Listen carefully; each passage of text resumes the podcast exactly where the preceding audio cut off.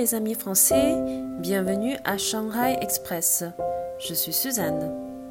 Aujourd'hui, on va parler de deux fêtes en Chine, la fête nationale et la fête de la Lune. Du 1er au 8 octobre dernier, les Chinois étaient en vacances grâce à ces deux fêtes qui sont tombées en même temps. La fête nationale est une fête récente qui célèbre la proclamation de la République de Chine au 1er octobre 1949. Un peu comme ce qui se passe en France au 14 juillet, le jour de la fête, c'est-à-dire le 1er octobre, différentes activités sont organisées pour célébrer cette date. Par exemple, des cérémonies de commémoration, des concerts, des fêtes d'activistes, etc. Parmi ces activités, la cérémonie de levée du drapeau sur la place Tiananmen à Beijing est sûrement la plus regardée par le peuple car c'est assez impressionnant et ça ne dure pas longtemps. En gros, au lever du soleil, une garde militaire escorte un drapeau national au pas de loi pour arriver vers la zone dédiée située à la place Tiananmen. Ce drapeau est ensuite hissé doucement accompagné de l'hymne national. Ce qui est impressionnant, c'est que cette garde de 96 personnes marche d'une façon tellement coordonnée, on dirait qu'il n'y a qu'une personne.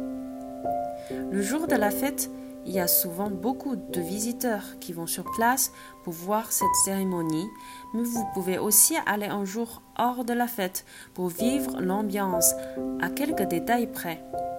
À condition que vous pouvez vous lever tôt le matin, car la cérémonie commence à la première lueur du jour. C'est la raison pour laquelle je n'ai jamais réussi à témoigner sur place. Mon père m'a raconté que la fête nationale ne donnait qu'un jour de vacances euh, quand il était petit, mais maintenant on a droit aux trois jours de vacances. Et la plupart des gens travaillent les week-ends d'avant et d'après pour récupérer quatre jours de plus, ainsi pour avoir de longues vacances de 16 jours.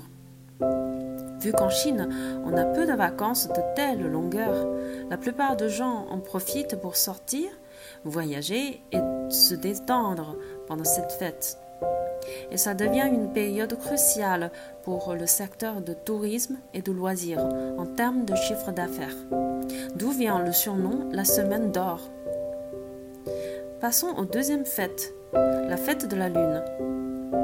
Son nom officiel est la fête de la mi-automne, mais je préfère le surnom la fête de la lune qui est beaucoup plus poétique. Les anecdotes de cette fête sont riches, mais on pense que sa forme d'origine est la culte de la lune en automne, où les empereurs rendaient hommage au dieu de la lune. La trace écrite de cette fête date du dynastie Tang, c'est-à-dire entre l'an 618 à l'an 907. À la base, c'était une fête réservée à l'empereur et aux élites, mais petit à petit, elle devient une fête de toute la nation.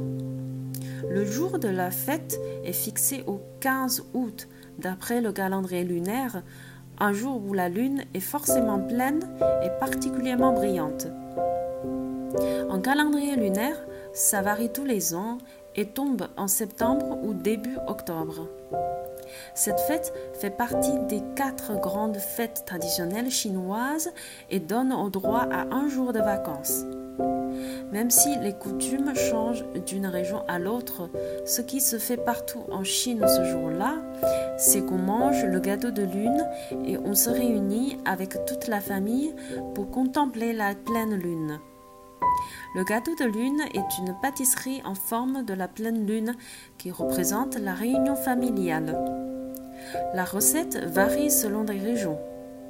Le gâteau de lune à la cantonaise est la plus répandue et on peut le trouver partout en Chine pendant la fête.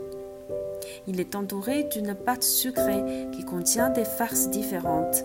Ça peut être la pâte de haricots rouges, de jaune d'œuf, de crème de lotus, de cinq noix, etc.